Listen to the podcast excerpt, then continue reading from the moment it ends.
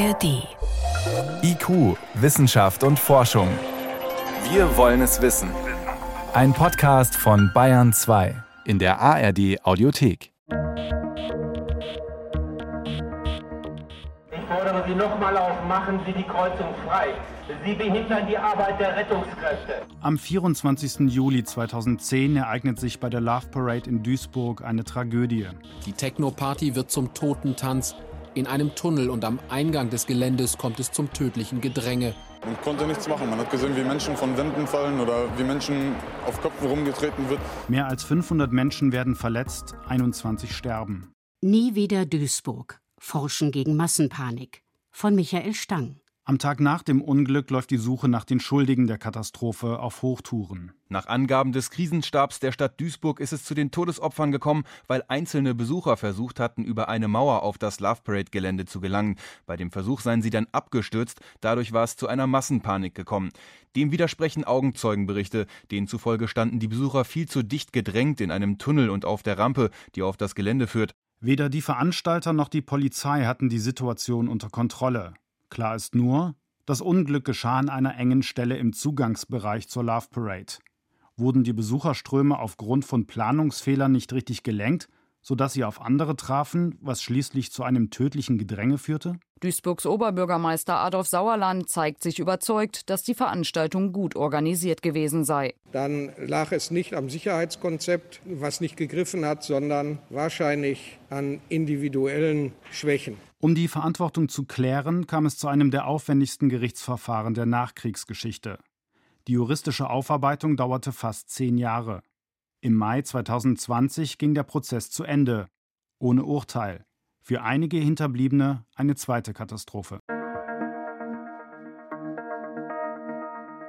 Das Unglück bei der Love Parade in Duisburg von 2010 ist kein Einzelfall. In der Geschichte der Menschheit gab es hunderte ähnliche Unglücke, teils mit tausenden Toten, auch in der jüngeren Vergangenheit.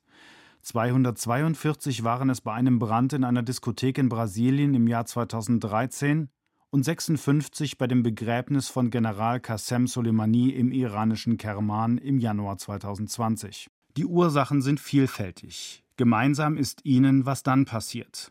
Meist steigt plötzlich die Menge an Menschen auf kleinem Raum.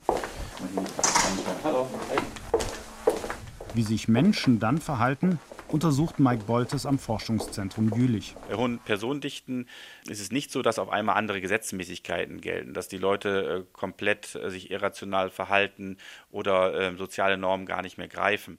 Die können teilweise nicht anders oder die lokal für diese Person stellt sich das halt so dar, dass die in eine bestimmte Richtung gehen möchten und es ist nichts Irrationales. Dass plötzlich Menschen eng zusammenstehen und gequetscht werden, kann relativ schnell passieren. Deshalb lädt der Leiter der Abteilung für empirische Erforschung von Fußgängerdynamiken immer wieder zu Experimenten ein, um das menschliche Verhalten bei steigender Dichte zu studieren. Mit Videoaufnahmen will er verstehen, was bei den Unglücken genau passiert. Ein Ergebnis? Eine Massenpanik beginnt an ganz bestimmten Stellen im Gedränge. Teilweise sieht man, wenn man sich das Videomaterial anguckt, dass die Leute, die nur fünf Meter weiter stehen, gar nicht das Problem haben und das Problem auch nicht sehen, aber in diese Richtung sich bewegen möchten, wo dieses Problem herrscht und dadurch auch noch Druck aufbauen. Wir reden davon über zehn Personen pro Quadratmeter. Das kriegen die einfach fünf oder zehn Meter weiter entfernt gar nicht mehr mit. Zehn Menschen zusammengequetscht auf einem Quadratmeter. Das ist ein größeres Gedränge als bei jedem Feierabendverkehr in der U-Bahn in einer Großstadt. Der Begriff Massenpanik ist falsch und schiebt auch den falschen Personen die Schuld zu. Also es wären dann ja die Leute in der Masse, die das Problem darstellen. Das sind sie aber gar nicht, sondern sie stecken in einem Problem drin, was von außen getriggert ist. Es sind zu viele Personen da. Im Flur des Jülicher Instituts hängen großformatige Fotos der Experimente, die Mike Boltes und sein Team durchgeführt haben.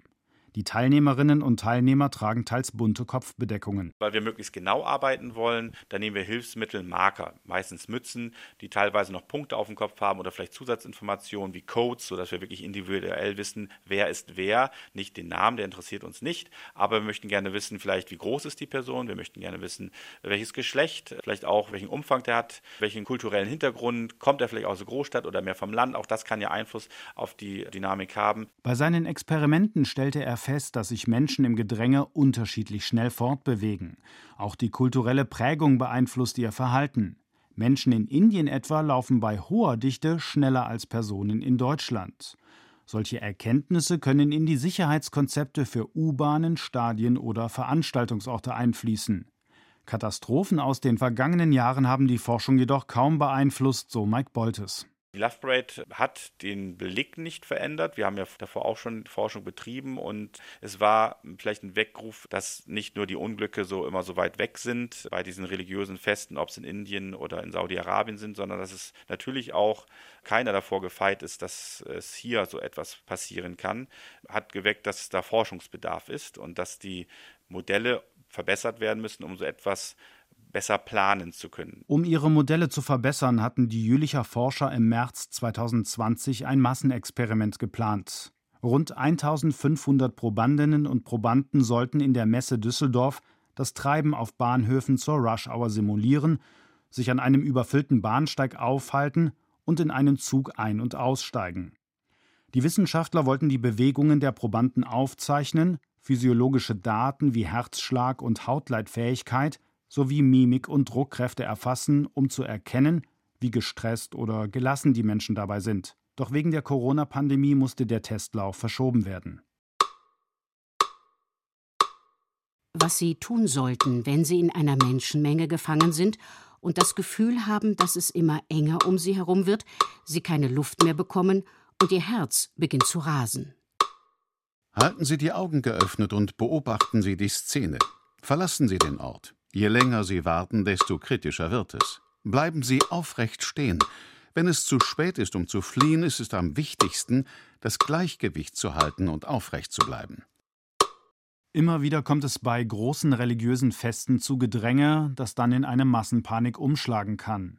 So geschehen auch am 12. Januar 2006 in Mina bei Mekka. Bei der traditionellen Pilgerfahrt Hadsch starben mehr als 360 muslimische Pilger.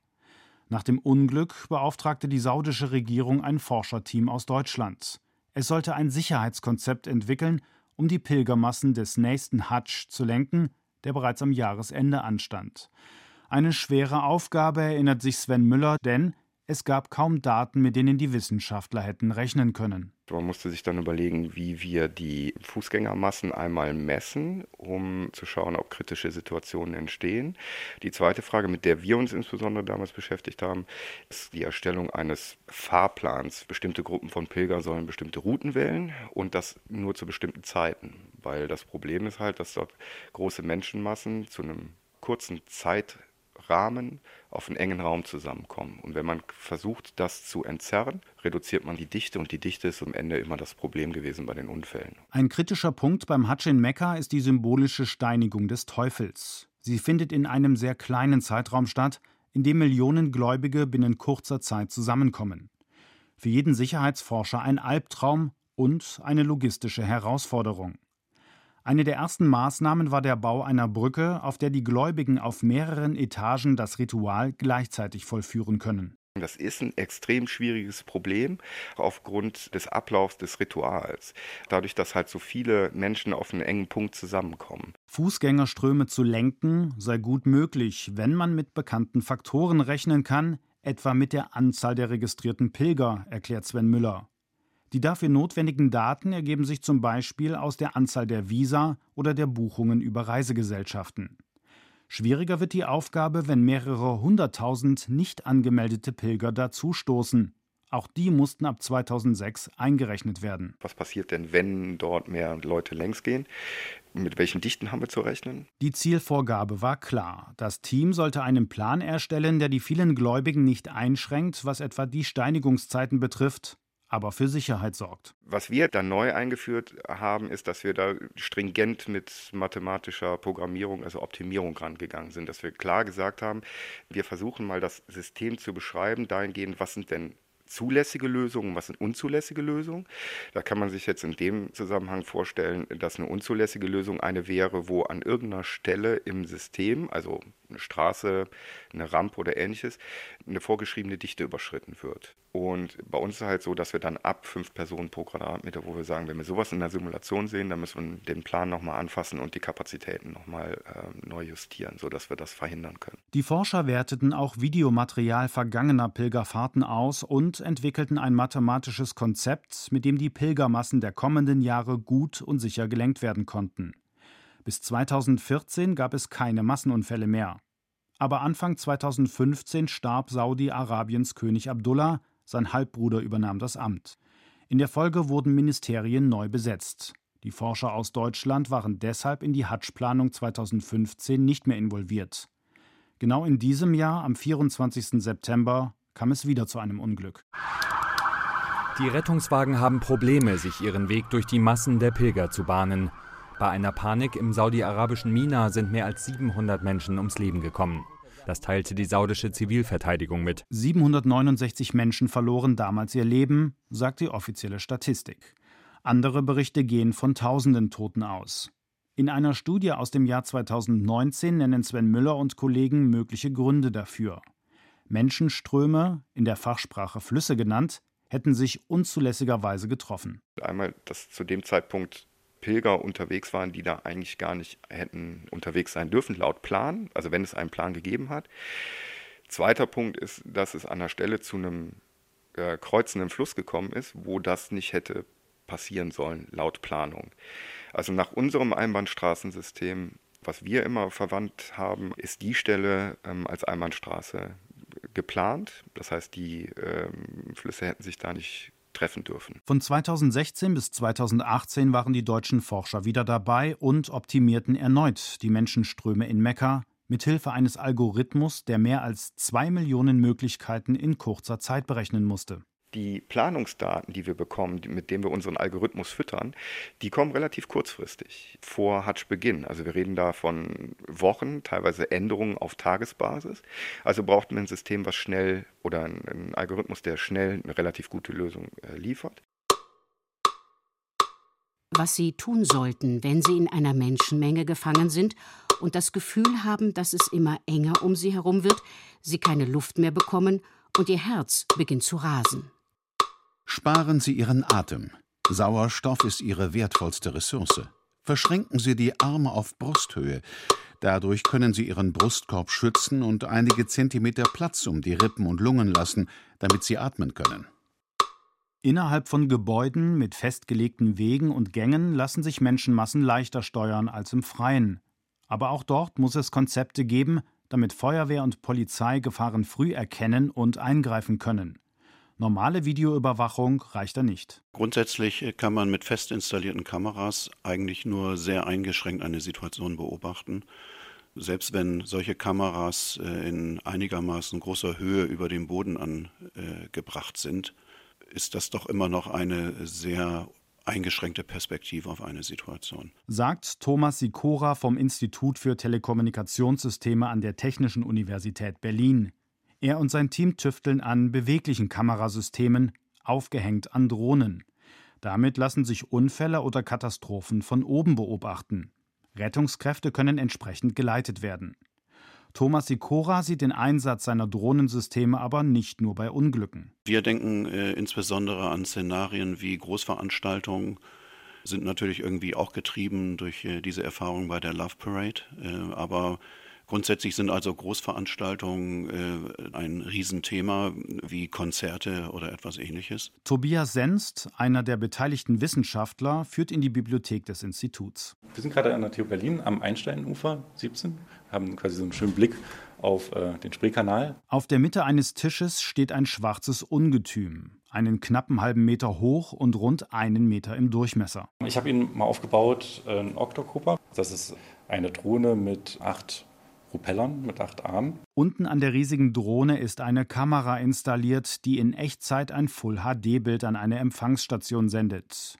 Die Drohnen der TU sollen künftig aber keine Menschenmenge überfliegen, sondern nur aus einer bestimmten Distanz und Höhe filmen. Der Datenschutz sei ihnen wichtig, versichern beide Forscher.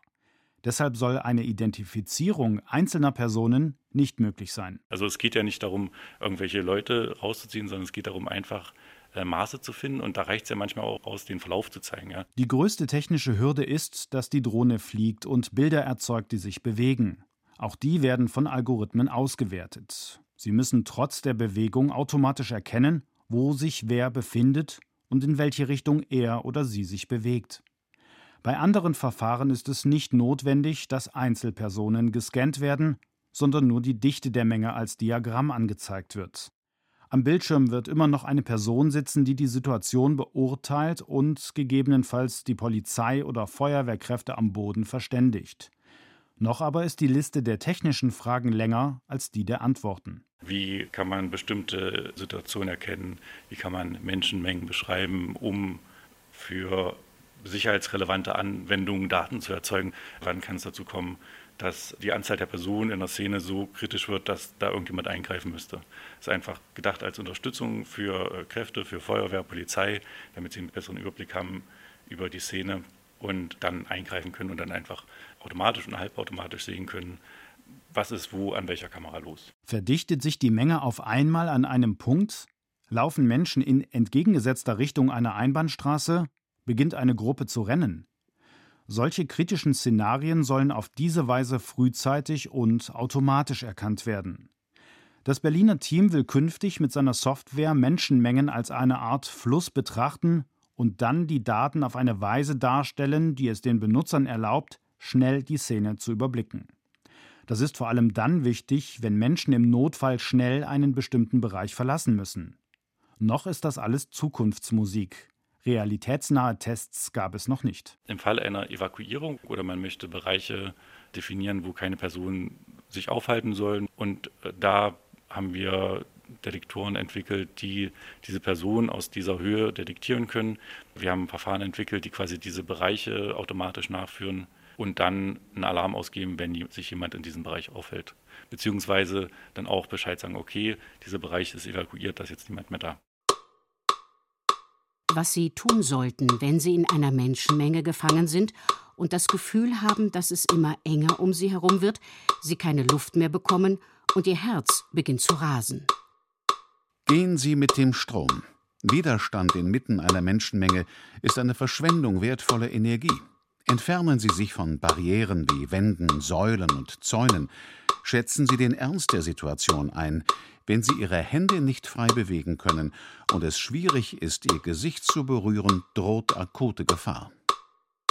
Bis tatsächlich automatische Systeme mit fliegenden Drohnen Konzertbesucher, Pilgerinnen oder Demonstrierende beobachten und ihre Bewegungsflüsse analysieren, wird es jedoch noch eine Weile dauern.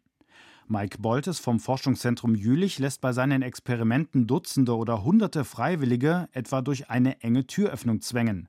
Ein Beispiel führt er am Computer vor. Daran sieht man nur, dass die Leute, wenn sie rauskommen an solchen engen Stellen und ein hoher Druck herrscht, dass die dann auch teilweise da rausfallen. Ne? Die, die stolpern aufgrund dessen, dass von hinten der Druck sehr groß ist. Wenn Menschen unbedingt an eine bestimmte Stelle gelangen wollen, etwa weil sie beim Konzert ganz nah an der Bühne stehen oder weil sie bei einer Evakuierung schnell das Gebäude verlassen wollen, ist die Gefahr für Unglücke und Panik erhöht.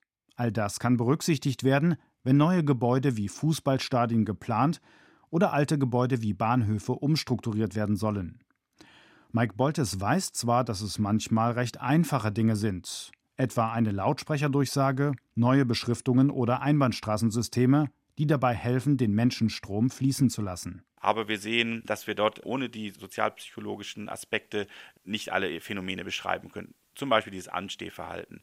Wenn Leute ähm, versuchen, in ein Stadion hineinzukommen, kann man sich vorstellen, man macht einfach eine Schleuse auf und dort kann man von allen Seiten dann versuchen hineinzukommen. Oder aber man bildet durch Gitter eine Schlangenlinie aus und die Leute fühlen sich wesentlich gerechter behandelt, wenn ich in eine Schlange gezwängt werde. Also sprich, ich muss mich in einer Schlange anstellen, weil dann weiß ich, dann kann kein anderer kommen und sich einfach vordrängeln. Schlangen wie im Supermarkt vor der Kasse oder beim zäh fließenden Verkehr auf der Autobahn funktionieren daher nur bedingt, weil die Menschen die Spuren oder Schlangen wechseln können und das auch machen.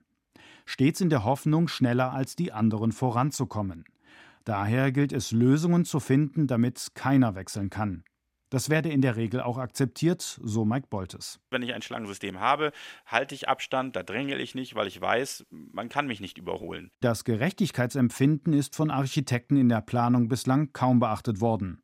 Das sorgt für Probleme. Anders ist es, wenn ich von allen Seiten kommen kann, um durch eine Tür hindurchzugehen oder durch einen Eingang hindurchzugehen. Da hat man das Gefühl, wenn jemand von der anderen Seite kommt, könnte er vor mir drin sein, obwohl ich vorher da war. Was passiert? Die Leute, äh, die jetzt nicht geführt werden, die drängeln viel mehr, weil die die Lücken ausfüllen, sodass andere Leute, die später gekommen sind, nicht die Chance haben, vor einen reinzukommen. Es kommt also zu höheren Dichten. Und das ist etwas, was wirklich die kritische Situation ist äh, im Bereich der äh, Fußgängerdynamik. Hohe Dichten sind das, was in den meisten Fällen zu Verletzten und Toten führt. Gerade zu Stoßzeiten oder nach Großveranstaltungen kommt es regelmäßig zu gefährlichem Gedränge auf den Bahnsteigen und in den Zügen.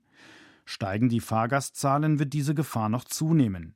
Ziel des Jülicher Forschungsprojekts ist es, Bahnhöfe sicherer zu machen doch das ist in der Umsetzung gar nicht so einfach. Die Bahnhöfe können schlecht mitwachsen aufgrund dessen, dass die Stadt schon drumherum existiert, sodass man das Ganze optimieren muss. Man muss also gucken, wo sind die Probleme und welchen technischen oder psychologischen, durch Ansage oder durch Erziehung, wie beim Reißverschlussverfahren auf der Autobahn, wie man es hinbekommt, die Person flüssiger, sicherer durch den Bahnhof sich bewegen zu lassen. Solche Lösungen werden dringend benötigt. Aufgrund von Gedränge musste etwa der Hamburger Hauptbahnhof bereits wegen Überfüllung die Zugänge schließen. Setzt sich der Trend zunehmender Fahrgastzahlen nach der Corona-Krise fort, werden sich künftig noch mehr Menschen engern eng durch die Bahnhöfe schieben.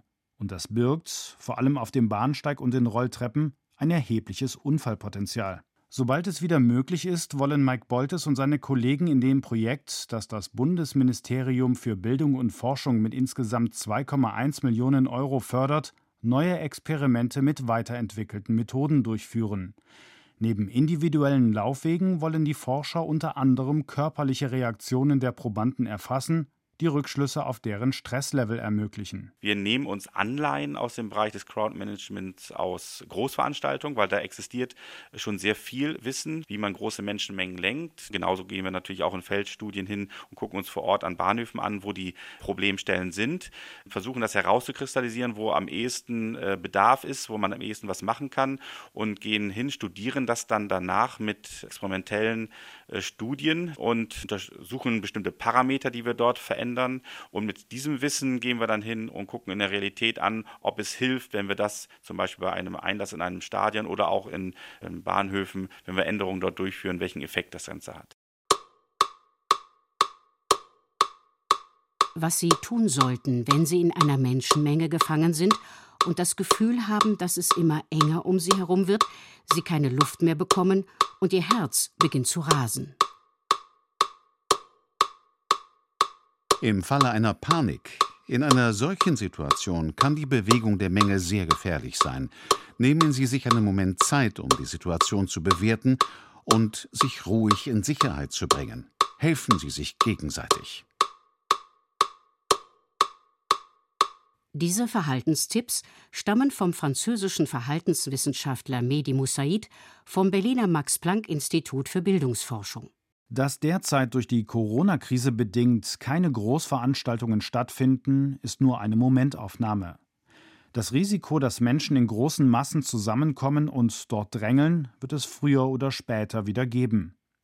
Auch noch so gute Konzepte können Schwächen haben, weil sich Menschen mitunter anders verhalten als gedacht. Daher sind flexible Lösungen und Transparenz das Mittel der Wahl, also klare Ansagen, die einander nicht widersprechen. Wenn die Leute wissen, dass das jetzt eine Situation ist, die ich maximal so und so lange aushalten muss und ich weiß, warum das jetzt gerade so ist, dann trägt man es, trägt man es, glaube ich, besser, als wenn man nicht weiß, warum kommt es hier zu dieser Verstopfung, muss ich das noch lange aushalten. Welche Sicherheitsvorkehrungen und Konzepte die Veranstalter der nächsten Love Parade in Deutschland vorsehen werden, das ist noch nicht endgültig klar. Sicher ist nur, die Aufsichtsbehörden werden ihnen ganz genau auf die Finger sehen und dabei die neuesten Forschungsergebnisse nutzen.